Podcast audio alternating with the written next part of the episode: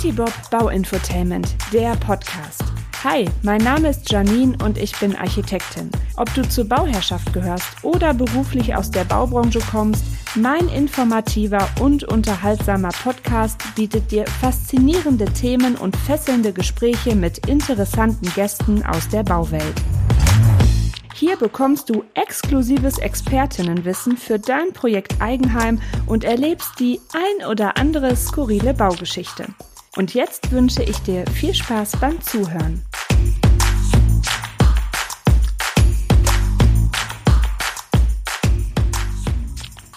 Hey ihr Lieben, in dieser Folge wird's kuschelig. Ja, ihr habt richtig gehört. Es wird eng, aber auf eine gute Art und Weise. Wir reden heute über das Thema Nachverdichtung. Bezahlbarer Wohnraum ist ja mittlerweile so rar wie Einhörner auf der Autobahn. Besonders in Großstädten und Ballungsräumen ist die Lage ernst. Und Studien prophezeien, dass sich das Ganze in den nächsten Jahren noch verschärfen wird. Aber bevor wir jetzt anfangen, jeden Quadratzentimeter Grünfläche mit Häusern zuzubauen, sollten wir über alternative Lösungen nachdenken. Eine davon ist die Nachverdichtung. Sowas kann man nicht nur in der Stadt, sondern auch auf dem Land und in den Vororten umsetzen. Wenn ihr also das nächste Mal durch die Gegend schlendert, achtet mal drauf, wo denn immer noch mal ein bisschen Platz für ein paar mehr Wohneinheiten sein können. Also lasst uns Tetris spielen im städtebaulichen Kontext und Platz schaffen für all die Wohnungssuchenden da draußen. Ich erzähle euch, was Nachverdichtung ist anhand von Beispielen, welche Herausforderungen damit verbunden sind und wieso Nachverdichtung mit zu den zukunftsweisenden Formen des Bauens gehört. Habt ihr euch jemals gefragt, wie man noch mehr Wohnraum auf bereits bebautem Grund schaffen kann? Keine Sorge, das ist kein Hexenwerk. Es heißt einfach Nachverdichtung. Stellt euch vor, ihr habt eine Pizza und äh, wollt noch mehr Zutaten draufpacken, ohne den Teig zu vergrößern. Genauso funktioniert Nachverdichtung in der Architektur. Jetzt habe ich Hunger. Also, wir haben begrenzten Platz in unseren Städten und deshalb müssen wir den vorhandenen Platz optimal nutzen und das bedeutet, dass wir zum Beispiel in die Höhe gehen müssen, durch Aufstockung oder den Ausbau von ungenutzten Dachböden. Dazu kann ich euch übrigens meine Folgen Nummer 15 und 16 empfehlen. Da gehe ich bisschen detaillierter drauf ein, ähm, worauf man achten muss, wenn man einen Dachboden ausbaut. Ich liebe es, dass mein Podcast inzwischen schon so viele Folgen hat, dass ich inzwischen schon Querverweise machen kann. Top. Und äh, wisst ihr, was das Schöne an Nachverdichtung ist? Wir können den Stadtrand in Ruhe lassen und gleichzeitig Platz schaffen für all die Wohnungssuchenden in der Stadt, ob auf Dächern, in Hinterhöfen oder auf ehemaligen Parkplätzen. Es gibt viele Möglichkeiten, um noch mehr Menschen in den urbanen Raum zu bringen. Alles eine Frage der Kreativität. Wir können Wohnungen auf eingeschossigen Supermärkten bauen, Brachflächen bebauen, Baulücken schließen und sogar Gebäude abreißen und größere Gebäude bauen. Alles ist möglich. Aber vergesst nicht, dass wir keine Grünflächen zerstören sollten. Ne, wir brauchen sie für unsere Stadtluft und um bei Starkregen das Wasser aufzufangen. Und wer weiß, vielleicht werden wir in der Zukunft auch in schwebenden Wohnungen wohnen, aber bis dahin spielen wir einfach Tetris mit unseren Gebäuden. So, und jetzt kommen wir zu den Herausforderungen bei der Nachverdichtung oder wie ich sie gerne nenne, Hindernislauf für Architektinnen und Stadtplanerinnen. Zunächst müssen bestehende Gebäude auf ihre Standfestigkeit und natürlich, was den Schallschutz angeht, überprüft werden.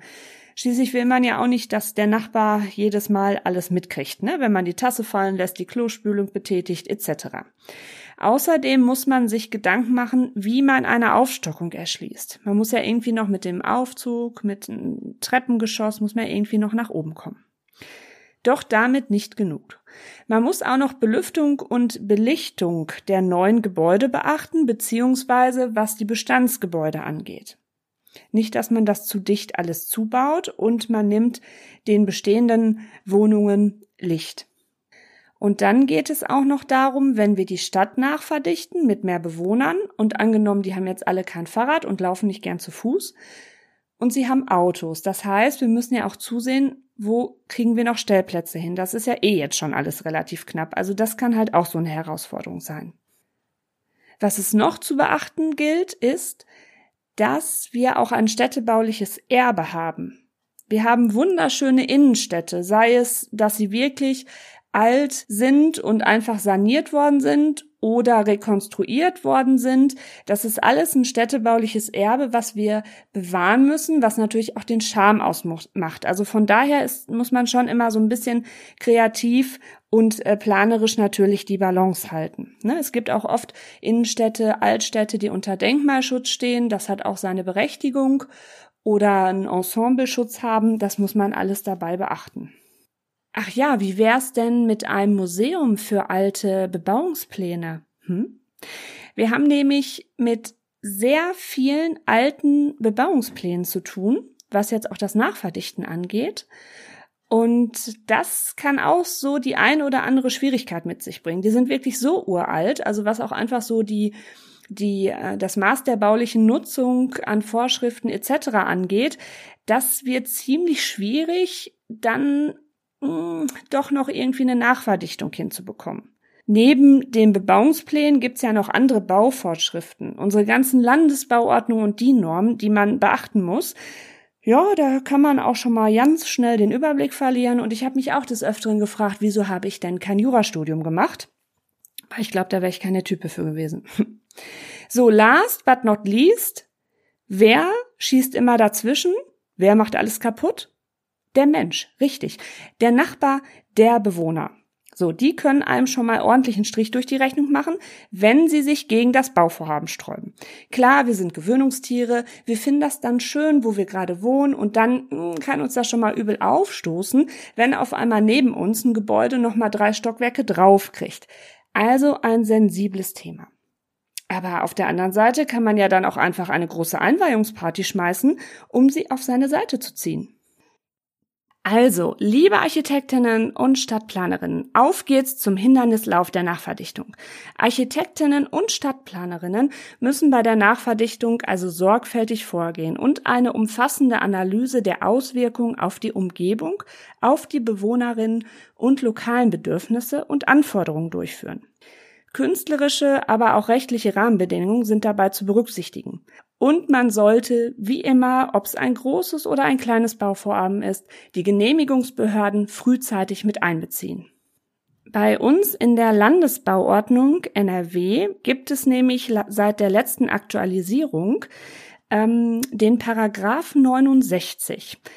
Der lässt nämlich Abweichungen von bestimmten Vorschriften der Bauordnung NRW zu, wenn es zur Modernisierung von Wohnungen und Wohngebäuden oder der Schaffung von zusätzlichem Wohnraum durch Ausbau, Anbau, Nutzungsänderung oder Aufstockung dient. Also es ist ein ganz wichtiger Paragraph, den wir Architektinnen nutzen können, um halt mehr Wohnraum zu schaffen. Aber letztendlich liegt es immer noch bei dem Sachbearbeiter, der Sachbearbeiterin, ob gewisse Bauvorhaben dann auch durchgehen, beziehungsweise bei der ganzen Genehmigungsbehörde. Also es ist jetzt nicht, dass es nur an einer Person hängt. Trotz der ganzen Herausforderungen wer hat eigentlich gesagt, dass Bauen einfach ist, gehört die Nachverdichtung besonders im Sinne der Nachhaltigkeit mit zu den zukunftsweisenden Formen des Bauens. Jetzt gucken wir mal an, wieso. Also, es ist ressourcenschonender, weil wir weniger Materialeinsatz haben. Die städtebauliche Infrastruktur ist auch schon vorhanden und ebenso die Erschließung. Also mit Erschließung meinen wir die Straßen, ähm, Kanalisation, Wasser, Strom, Kommunikationsleitung, also diesen ganzen Part. Dann ist auch noch die institutionelle Infrastruktur, was für ein Holperwort, äh, wie Schulen und Einkaufsmöglichkeiten vorhanden. Und dann ist noch mit so ein Grund, dass die äh, Grundstückskosten eher geringer sein können und dass die ähm, Verkleinerung der Haushaltsgrößen auch der Verkleinerung der Grundstücksgrößen entgegenkommt. Dann hat es noch den Vorteil, wenn ich ein bestehendes Gebäude anpacke durch Dachbodenausbau, Anbau oder Aufstockung. Das heißt, ich kann gleich alles sofort mit anpacken. Ne? Also es kann gleich alles mit saniert werden, energetisch zukunftsfähig saniert werden. Das hat halt auch noch mit so einem Vorteil. Klar, kostet auch alles Geld, aber man kann alles in einem Rutsch anpacken. Und jetzt kommt das Wichtigste. Die versiegelten Flächen werden geringer, weil keine neuen Baugebiete einschließlich aufwendiger Erschließungs- und Straßenarbeiten gebaut werden müssen. Auch Schäden für Umwelt und Klima werden reduziert. Das heißt, fruchtbare Böden bleiben erhalten. Sie werden nicht überbaut.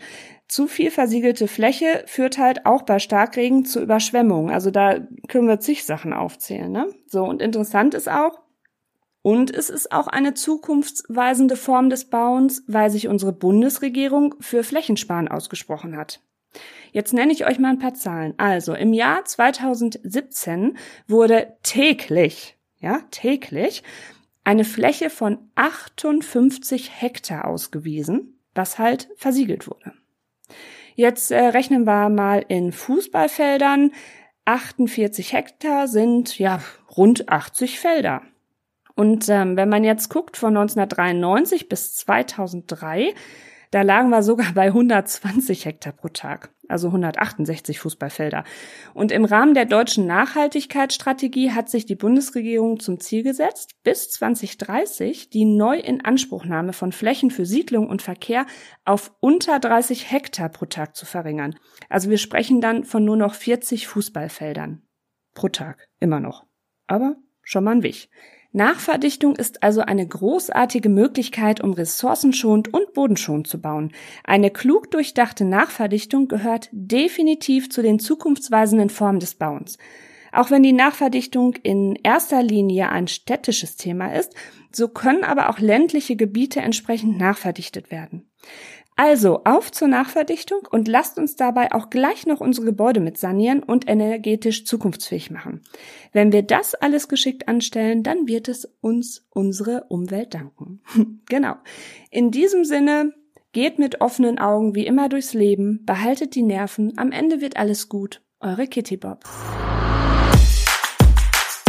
Zu Risiken und Nebenwirkungen frage deinen Architekten, deine Architektin oder die Fachhandwerkerschaft. Kitty Bob Bauinfotainment, der Podcast, ist eine Eigenproduktion von Architektin, Diplom-Ingenieurin Janine Kohnen.